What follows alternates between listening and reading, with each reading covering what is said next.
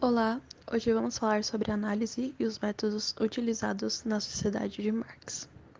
Bom, é, os integrantes são João Vitor Faber Boffer, número 15, e Júlia Vitória Graia dos Santos, número 32, primeiro ano B, ensino médio.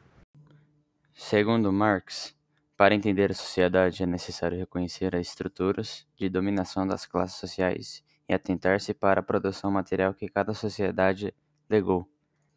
Tal constatação culminou no, método chamado materialismo histórico dialético.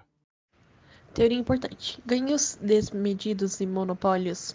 Um aspecto importante da teoria de Marx é a chamada mais-valia mais valia o valor criado pelo trabalhador com sua força laboral.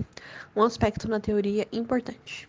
Exemplo cotidiano da teoria do autor: o ativismo político, a recorrência de crises econômicas, ganhos desmedidos e monopólios, a globalização e a desigualdade.